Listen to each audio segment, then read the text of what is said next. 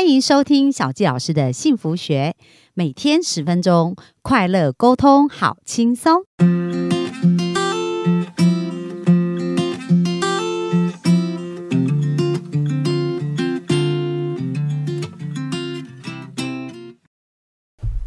欢迎收听小纪老师的幸福学，很开心又在空中跟大家见面。那本周呢，我们要聊的是仍然是犹太人的致富金律哦，因为它总共有十条致富金律。那我们在上个礼拜呢，已经分享了五条的一个致富金律喽。那再提醒大家一下，这五条致富金律里面包含的第一个就是不要瞧不起财富，所以我们对于钱呐，对于财富应该有个正确美好的观念。而第二个，不要独来独往。哦，所以建立好的人脉呢也是非常重要。接下来第三条，不要感情用事，因为如果我们是受我们的情绪驱使的话，有可能我们就没有办法好好理智的去跟钱来做一个互动。而第四个，不要追求完美，因为所有的事情呢，它都是在成长当中，在调整跟改变当中会变得更好哦。而第五个就是不要拘于领导。因为所有有财富的人，所有富有的人，他们一定不可能靠自己一个人做完这所有的事情，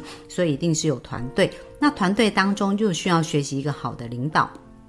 所以呢，这是在上个礼拜啊，我们谈到的五条致富的一个金律。那今天要谈到的叫金律六，就是讲到不要逃避变化。那这个不要逃避变化里面呢，讲到就是说，企业呢如果要有成就的话，就必须随时来准备变化。然而，除非你坚决以一套不变的原则为基础，否则不可能自由自在的拥抱变化。所以在变化的一个同时，很重要，呃，就是。我们知道，像地球啊，它会呃，就星球里面有公转跟自转嘛，所以你来看哦，就是一个旋转速度很快的一个。如果假设你现在在一个中心的位置，而它的外界旋转的速度非常的快，那你在这个中间的位置，你也跟它一样不断的在旋转，那两个旋转都很快速度的，我们就很难看清楚事情的真真相哦。那如果呢？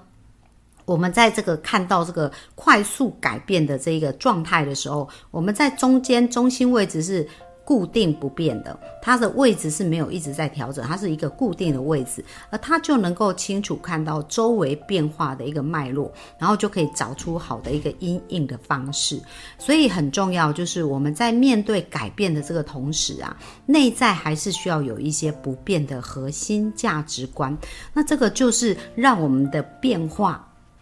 可以变得更好的一个非常重要的一个部分哦。那在这边呢，我们知道，就是现在这个时代啊，在一个文化或者一个企业在改变的一个时代呢，像以往可能在日本有所谓的终身雇佣制哦，就是说，诶，他们可能进到一个企业就可以一直做做到退休，就是一个终身雇佣。不过呢，在呃。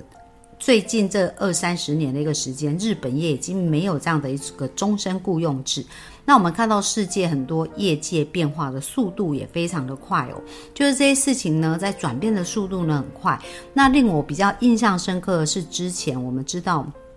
很多数位化的一个导入哦，然后像我们在高速公路啊，以前可能就是有人会在那个高速公路的收费站收钱吧，大家应该有还有印象哦。不过现在呢，全部都是自动化，对不对？我们开车的时候，我们只要装一个电脑装置，然后通过这个收费站，它是不需要有人收钱的。所以在这个时代，很多无人化的一个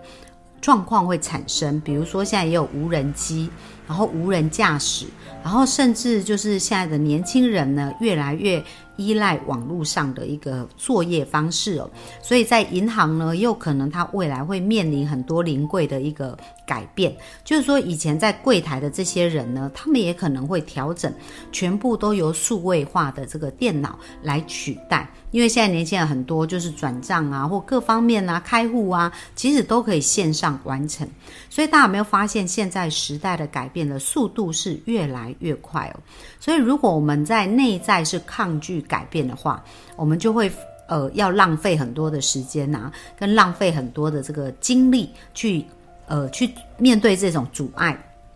或者是调整这种心态哦。可是呢，如果我们可以把拥抱变化，就是视变化为正常。那这个很重要，为什么？因为如果我们不能接受变化，其实我们在遇到变化的时候，内心就会有很多的抗拒。那这个抗拒就会产生情绪，就会导致于我们做事情的效率是变慢的。那如果我们能够呃能够有一个新的思维，觉得哇。变化真的是太美好，为什么呢？因为在变化里面会存在着很多很多的机会。比如说，我们讲到本来人是要用手来收钱，收这个过路费，可是我想现在大家在开车到停车场或者是在高速公路，几乎全部都是没有在呃人工收费哦，几乎全部都是数位化的一个概念。所以，如果我们去拥抱在事情发生的时候可以拥抱这个改变呐，那我们内在呢就会想到更。多，在这个改变当中可以创造出来的商机，跟可以创造出来的财富。可是，如果我们是在抗拒，然后不想面对这些事情，那守城的结果呢？就好像那些呃，在高速公路上以前的那些收费站的人，他们其实也曾经在面临这个转换的过程，他们就开始抗议啊，然后希望政府可以保护他们，然后给他们一个。好的机会让他们可以呃被留下来，可是我们知道时代的改变，这个时代改变的洪流它是不可能停下来的哦。所以如果没有及早做准备啊，最后呢，当我们被迫不得不改变，其实那是非常非常痛苦的哦。所以在这里呢，呃，在书中其实他也提到啊，就是呃，在一九五七年那时候啊，可能哦，就是五百家企业啊，到一九。九七年的时候，还有七十四家存在其中，所以这经过四十几年哦。那一九二六年呢？那时候汰换率大约才一点五趴，所以那时候企业啊，平均的期间都有六十七年的一个时间哦，所以有可能一家三代在这个企业里面服务都是可能的。但是在两千年的时候呢，在标准普尔五百指数里面呢，这个周转率就大约变成十趴，而且平均企业服呃的一个服务周期大约是十二年哦。所以有没有发现呢？很多的速度啊，旋转的速度是非常快的。那我我们刚刚有讲到啊，其实在这个改变的过程，它既然是一定要面对，那其实我们可以调整好心态，在我们改变的时候有一个更好的调整哦。就是不要是骤然改变，就好像我刚刚讲到的，诶，那个收费站的呃人员，如果他可以及早去做，他其实是可以慢慢改变的。那所以呢，在书中他有特别提到啊，在改变的一个过程当中，一个非常重要是叫做逐渐渐渐的改变。所以如果我们让我们一直愿意接受改变，而且是在渐渐的改变，那我们在改变的这个呃顺畅度就会变得更加的好哦。所以他讲到说，其实改变呢都会面临身心很巨。大的一个变化嘛，所以如果在这个过程当中呢，我们可以有一个好好的调整，它其实是非常好。所以我们一定要先未雨绸缪。所以当我们不抗拒改变，我们才可能会看到改变的一个机会。那像我自己在参加商会，就是在 BNI 的一个商会里面呢，那我们有一个伙伴呢，他本身是做那个车子的呃润滑油。那我们大家都知道啊，现在车子也逐逐渐要转变成电动车了。那这个电动车的时代也已经在快。快速的加速，这样。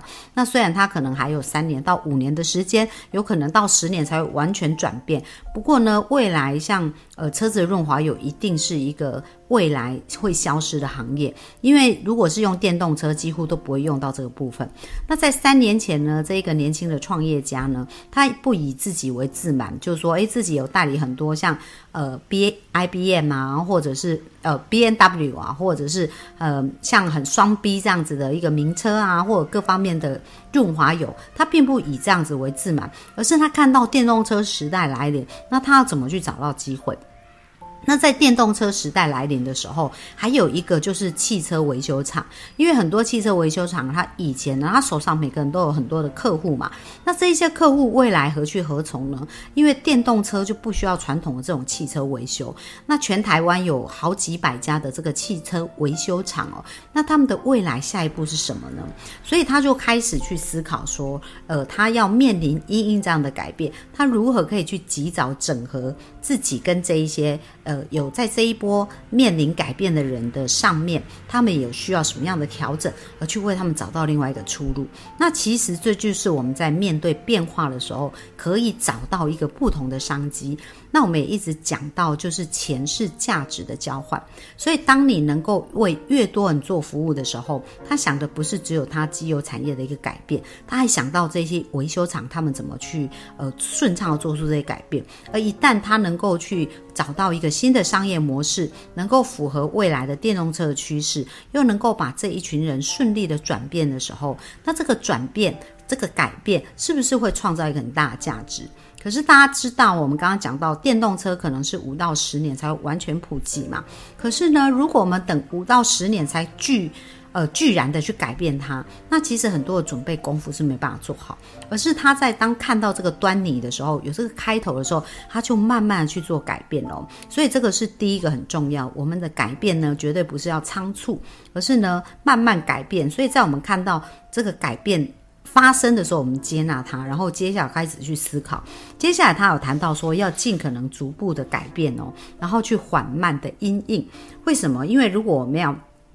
在几天或几个小时之内做很大的决定，那其实这是会面临很大的压力的。可是如果我们能够去有足够的时间来去思考，知道我们怎么样做，我们就可以把这些事情做得更好。然后，另外他也谈到熟悉会让人安心哦。那我们知道，这个熟悉这个品牌里面有一个人物是历久而不衰哦。那这个人物呢，就是华德迪斯尼世界下面的一个米老鼠的人物。那大家不管是大人还是小孩，大家看到米老鼠的时候，是不是内心的那个童？童真的感觉，就是那个内在很纯真的那个自己就会被唤醒。所以在米老鼠这个人物当中呢，它有一个核心的关键哦，就是它是一个让我们的童心呢未泯的一个很好的表现。那我们知道，我们人虽然不断在长大，这就是一个改变嘛。然后面临事业，然后面临生活圈的调整，甚至是成家立业，各个不同的阶段都在改变。可是每一个内在核心那个想要成为纯真的孩子，想要被爱。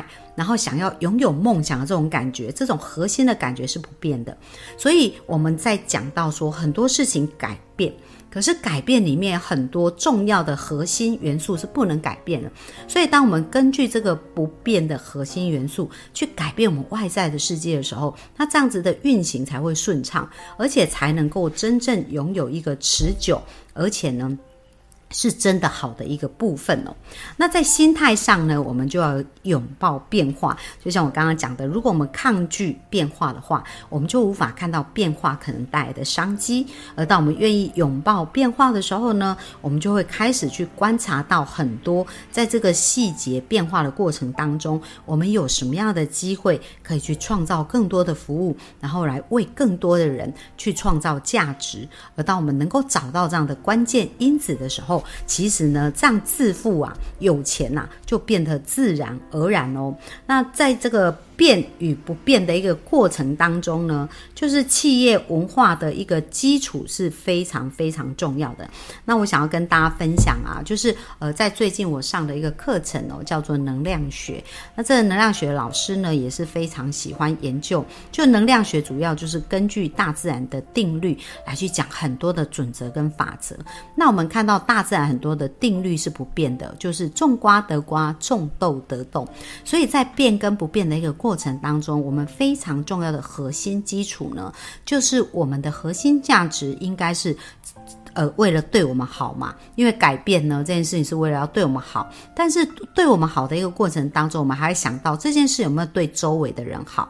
然后，另外很重要，有没有对我们的客户好？还有就是对这个地球有没有是一个好的影响？为什么？因为我们讲种瓜得瓜，种豆得豆。所以，如果我们种的是一个善的种子，未来我们就会收获很多善的果子哦。可是，如果我们在做这个改变的过程当中，我们只想到对自己有利哦，对自己好，但是完全不管别人死活，甚至呢，我们的好可能是建立在别人的痛苦上。比如说，很多人他做的这个行业有可能是违反社会风气，然后造成很多家庭的分裂。比如说，像我们讲到的。